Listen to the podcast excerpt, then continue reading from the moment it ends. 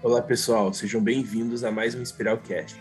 Como nós acabamos de passar pelo mês da prevenção do suicídio aqui no Brasil e vimos toda a campanha de conscientização relacionada ao Setembro Amarelo, decidimos abordar essa questão da depressão e da prevenção ao suicídio especificamente em adolescentes. Para isso a gente chamou a Samara do Núcleo Espiral para falar desse assunto que é tão importante. Então eu vou deixá-la se apresentar. Então, meu nome é Samara, é, eu sou psicóloga, formada desde 2013. É, já estou no Núcleo Espiral desde 2016. E lá eu faço parte da clínica do Espiral. E desde o ano passado comecei a fazer parte do, é, do outro projeto do Espiral, que é o Renovar, que é com as crianças, mas atendendo em grupo, né? Na clínica acaba sendo um atendimento individual. Obrigado, Samara. É, eu acho que a gente pode começar é, entendendo, antes de tudo, quais são os fatores que levam os adolescentes a serem um grupo tão vulnerável ao suicídio. Quais são algumas das razões para isso? Então, os adolescentes, assim, pelo que eu percebo, pelos meus atendimentos, é um grupo de risco que eles têm uma vivência que é muito intensa, né? Eles são muito intensos em tudo que eles fazem. É, o sentimento deles é muito extremo. Uhum. É, por exemplo, é, se briga com o namorado, nossa, nunca mais eu vou outra pessoa na minha vida se brigou com a amiga, nossa, minha vida acabou, nunca mais eu vou ter outra amiga. Então é algo que é muito intenso, é demais, assim, é muito extremo. Então é como se não tivesse uma luz no fim do túnel.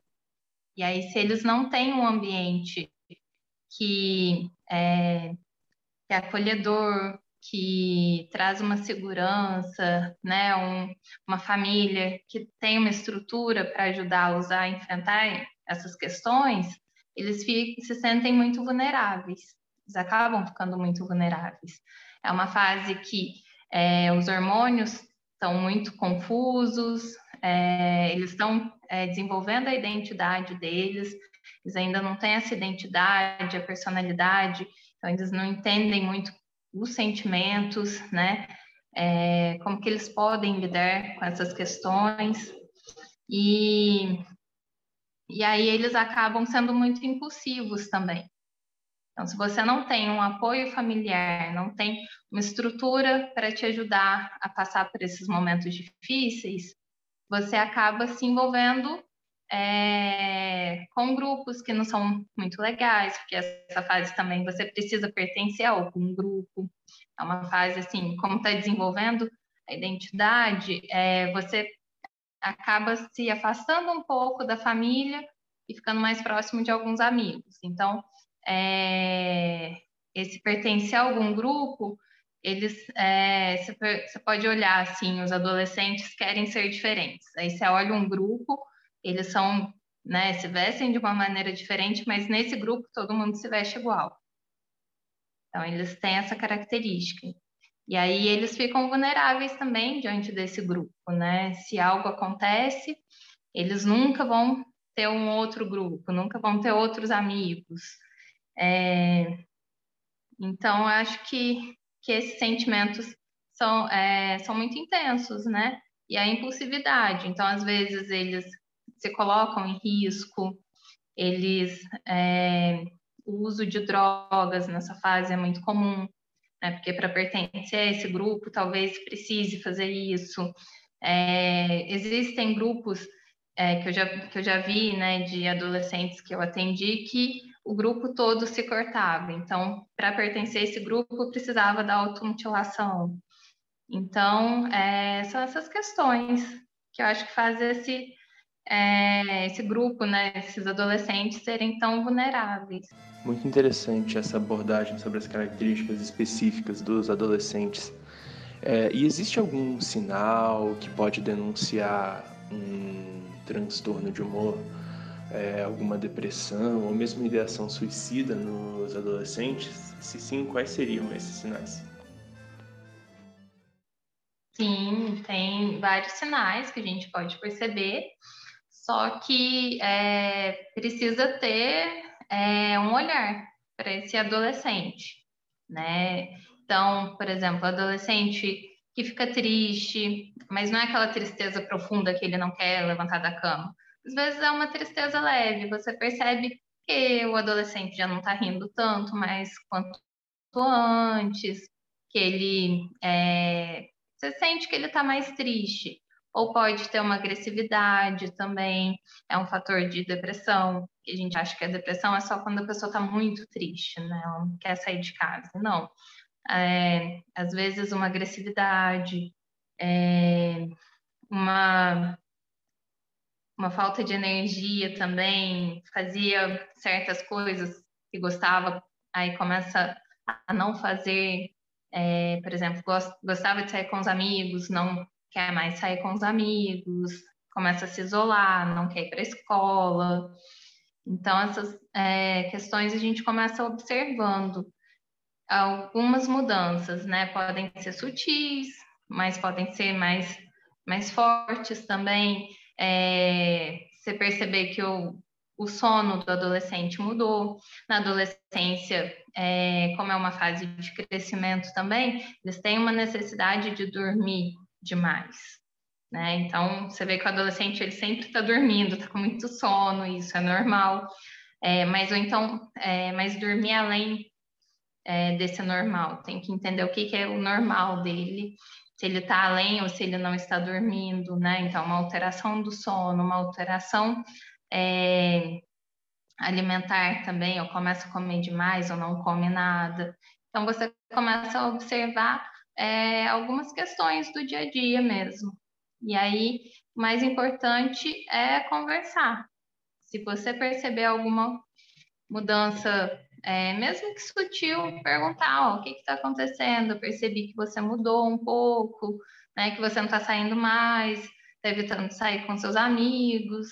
É, ah, você gostava de jogar videogame, já não está jogando mais, o que está acontecendo?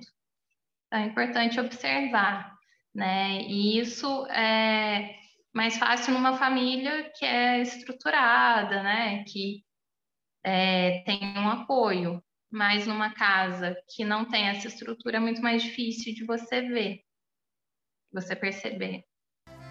Seguindo a linha da pergunta anterior, como ajudar um adolescente que esteja passando por um momento difícil ou que apresente um quadro depressivo ou de instabilidade psicológica. Como os responsáveis ou as figuras de referência desse adolescente podem abordar isso com ele? E quando buscar uma ajuda profissional? Bem, a primeira coisa é validar o que esse adolescente está sentindo.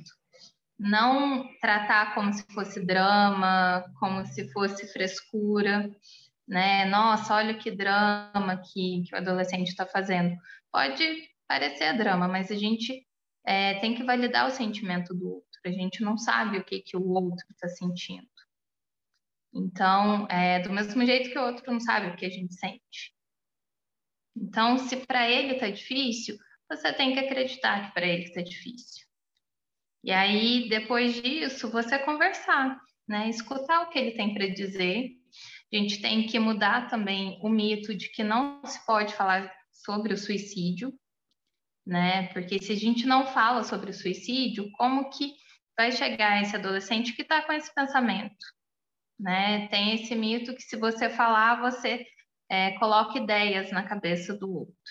Mas se essa ideia já está lá na cabeça do outro, como que você vai é, trabalhar isso se você não falar? Né? E aí ser bem sincero, abrir, deixar que ele fale. Se não souber o que dizer, você pode falar, não sei como te ajudar, né? Mas eu estou com você, mostrar que ele não está sozinho, né? Que tem outra pessoa com ele ali e procurar uma ajuda profissional. E aí essa ajuda profissional é, pode ser de um psicólogo, de um psiquiatra, normalmente são os dois juntos, né? Ainda mais for, se tiver numa situação muito grave. É, essa ajuda pode procurar numa, num CAPS mais próximo, numa UBS, É, tem também o CVV, que é o Centro de Valorização à Vida. Vocês podem ligar, que é o, o número 188 e funciona 24 horas por dia. É só ligar. É, eles dão apoio emocional também. E aí eles te encaminham para algum lugar. É, a gente também tem no Núcleo Espiral a clínica do Espiral, né, que faz um trabalho muito legal. Então, tem vários canais que vocês podem procurar ajuda. E os amigos, eles também podem ter um papel importante nesse processo? Como o grupo de amigos do adolescente pode ajudar nesses casos?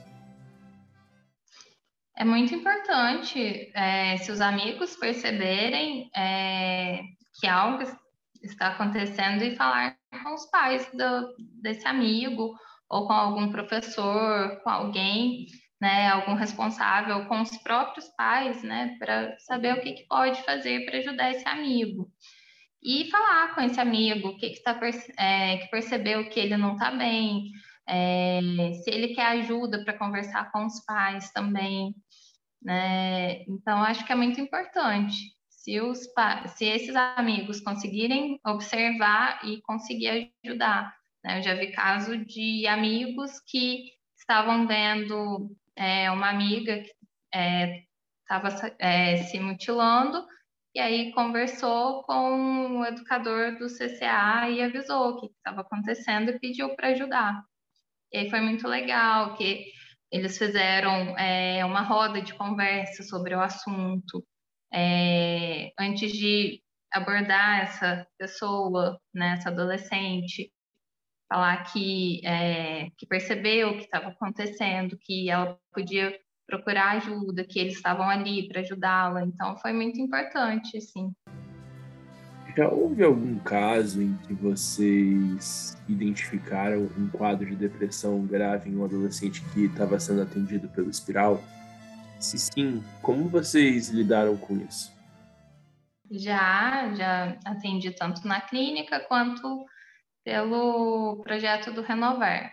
Quando a gente percebe né, alguns sinais, pelo Renovar é muito sutis, às vezes, os sinais, é, porque são grupos de crianças, então você tem que observar cada uma individual, e aí, através disso, a gente conversa individualmente com essa criança, percebe que tem alguma coisa acontecendo, a gente entra em contato com os CCAs, conversa com essa criança, com esse adolescente de uma maneira individual, e aí depois a gente tenta conversar com os familiares, tenta entender um pouquinho a história, o que, que pode estar acontecendo, conversa com os familiares e normalmente a gente encaminha para a clínica do espiral mesmo.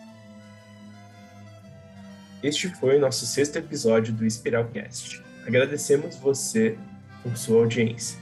Não deixe de nos seguir no Spotify e acessar o site www.nucleoespiral.org.br e até o próximo episódio.